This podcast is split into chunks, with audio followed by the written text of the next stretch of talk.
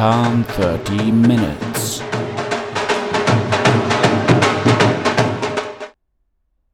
Hallo und herzlich willkommen. Mein Name ist Rohan und ihr hört Rohan 30 Minutes.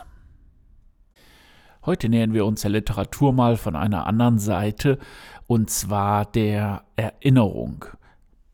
Okay, Erinnerung hat jetzt nicht unbedingt erstmal was mit Literatur zu tun, aber Könnt ihr euch noch an Bücher erinnern, die ihr gelesen habt? Ähm, damit meine ich jetzt nicht alle Bücher, sondern ganz bestimmte Bücher. Jeder hat ein Lieblingsbuch, aus dem er gerne mal zitiert, rezitiert. Aber könnt ihr euch noch an die komplette Geschichte erinnern oder könnt ihr euch wirklich an sehr viele Bücher erinnern, die ihr gelesen habt? Also ich muss an ein klares Nein sagen und ähm, oder vielleicht ein äh, Nein mit einem kleinen Ja drinne, weil ich kann mich ehrlich gesagt, wenn nur an Fragmente erinnern. Warum ist das so? Ich meine, wenn man dann irgendwo ein Lieblingsbuch hat oder ähm, zwei, drei Bücher dann mal gerade weg ist von diesem Buch, was man gelesen hat, Warum fällt es einem irgendwie wo so schwer, sich daran zu erinnern? Ist das dann schon alles weg? Oder hat dieses Buch dann nicht irgendwie so einen bleibenden Eindruck hinterlassen, dass die Synapsen das dann speichern und immer schön wieder aufrufen können? Irgendwie hört sich das Ganze pathologisch an. Pathologisch, pathologisch an. Ähm, ist es aber nicht. Und äh, ja, warum ist das so? Versucht euch einfach mal an irgendein Buch zu erinnern oder geht an den Bücherschrank, holt euch eins raus, schaut euch den Einband an, liest von mir aus auch äh, den Klappentext durch und ihr merkt, aha, Moment, da kommt was. Da kommt immer ein bisschen mehr und auf einmal fangt ihr an und äh, ja, die Fragmente setzen sich dann auch eher so zu einem Mosaik zusammen und ähm, ja, irgendwie scheint der menschliche Geist auch da ja so gestrickt zu sein, dass er Schlüsselreize haben muss, um auch genau diese Informationen wieder abzurufen. Das heißt also, es scheint ja doch irgendwo gespeichert zu sein. Und ähm, man braucht einfach einen gewissen Reiz, um diese Informationen ähm, abzurufen.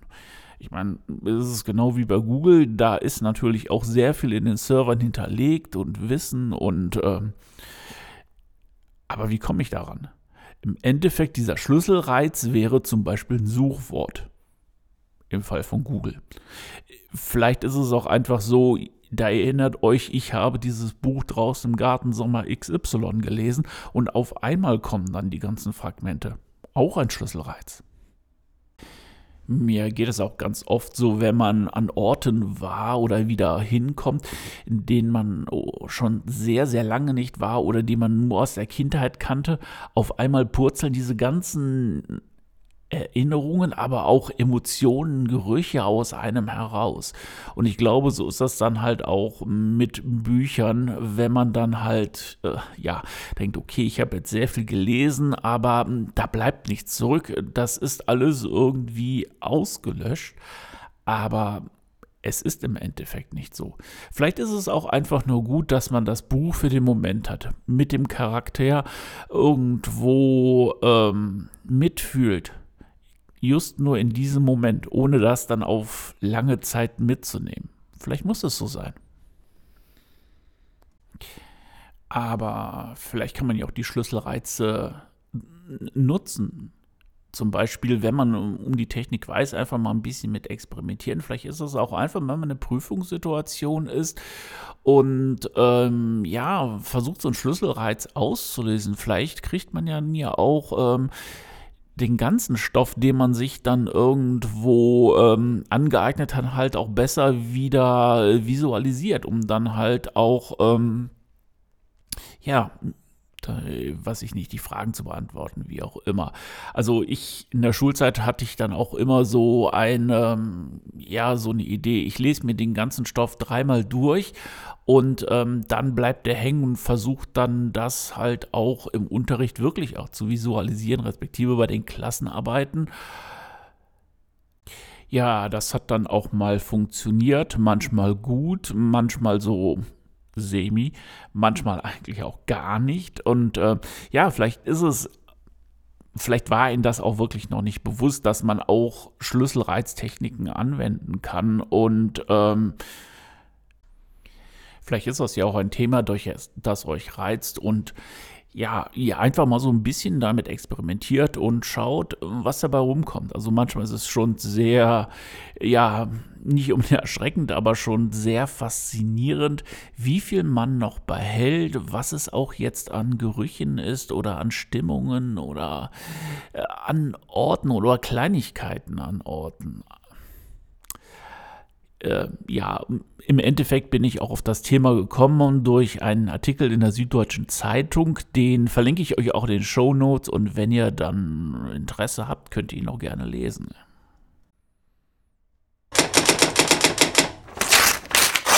Aus dem Ticker gezogen.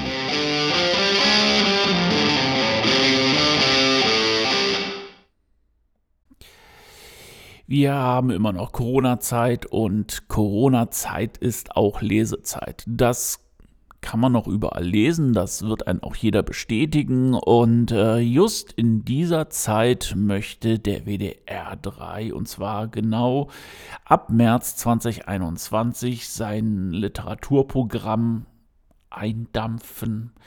Er möchte keine Programmplätze mehr für die Literaturthemen ähm, zur Verfügung stellen oder auch keine festen Programmplätze mehr zur Verfügung stellen. Und äh, ja, das finde ich ehrlich gesagt relativ schade, weil äh, Kultur ist gerade auch in solchen Zeiten wichtig und wird auch immer wichtig bleiben. Sei jetzt Corona hin, sei jetzt Corona her. Und ähm, ja, der Börsenverein des deutschen Buchhandels und der PEN wollen das nicht ganz so hinnehmen. Deswegen haben sie auch dagegen protestiert und das auch lautstark. Noch ein Stück weiter ist die Literaturkritikerin Insa Wilke gegangen. Und zwar hat sie eine Petition auf change.org erstellt und ähm, ja, wo man dann auch wirklich ähm, ja, mit seiner Unterschrift dann nochmal tun, tun, kundtun geben kann, ähm, dass man auch gegen solche Kürzungen ist. Auch diesen Link packe ich euch unten in die Show Notes und äh, wenn ihr möchtet, äh, dann unterschreibt und äh, ja, protestiert einfach dagegen, weil es kann einfach nicht sein, dass ähm, ja, das alles und immer nur in der Kultur oder beziehungsweise der Rotstift an der Kultur angesetzt ist und alles zusammengestrichen wird. Und wenn wir mal kurz überlegen, was müssen wir alles zahlen oder was müssen wir alle zahlen, das ist natürlich die GZ-Gebühr. Ja, das hat mir natürlich auch irgendwie keine Ruhe gelassen, weil die öffentlich-rechtlichen haben ja auch einen Bildungsauftrag.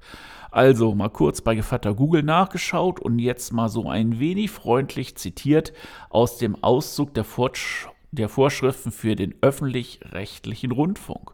Und zwar steht da im Paragraph 11, der mit Auftrag überschrieben ist, in der Nummer 1, Auftrag der öffentlich-rechtlichen Rundfunkanstalten ist, durch die Herstellung und Verbreitung ihrer Angebote als Medium und Faktor des Prozesses freier individueller und öffentlicher Meinungsbildung zu wirken und dadurch die demokratischen, sozialen und jetzt hört, kulturellen Bedürfnisse der Gesellschaft zu erfüllen. Okay, also ich glaube, eine Streichung von Kultursendungen oder äh, Bestandteile von Sendungen, die Kultur enthalten, ist, glaube ich, nicht ein kulturelles, gesellschaftliches Bedürfnis, sondern eher so das Bedürfnis, Geld zu sparen. Lass ich jetzt mal so im Raum stehen. Ich habe übrigens aus einem PDF der Bundeszentrale für politische Bildung rezitiert. Es ist natürlich auch immer schön, äh, die Quellen anzugeben und diese Quelle werdet ihr auch in der Linkliste der Shownotes finden.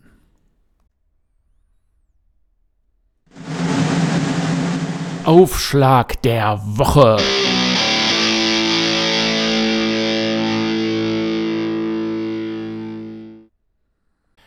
Für alle neu dazugekommenen sei Aufschlag der Woche einmal ganz kurz erklärt.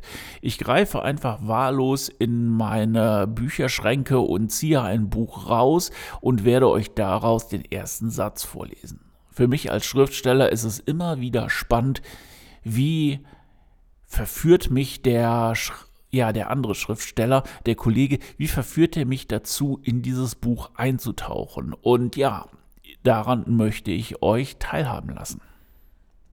Diese Woche hat es dann ein, äh, ja, ein Sachbuch geschafft, und zwar vom US-amerikanischen Autor und Dramatiker Daniel Allen Butler, Baujahr 1957, und der hat das Buch Unsinkbar, die wahre Geschichte der Titanic geschrieben. Ein Buch aus dem Jahre 1998 und ja, wer die Titanic kennt, der weiß natürlich, was passiert ist und wurde auch vielleicht gezwungen, den Film zu gucken. Aber wir gehen heute so ein wenig mehr auf das Sachbuch ein, respektive auf den ersten Satz.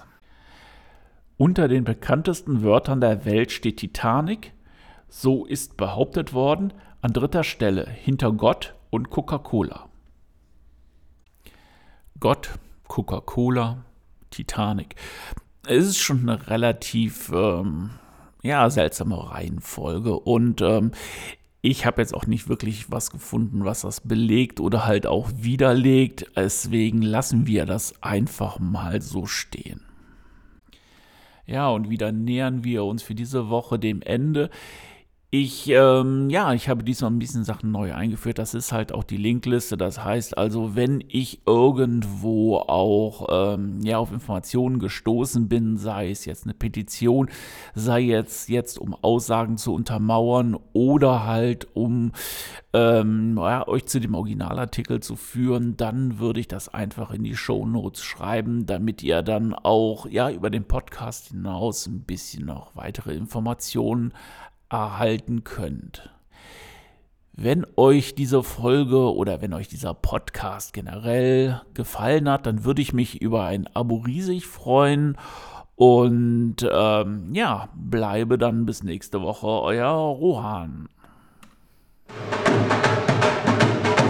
Rohan 30 Minutes.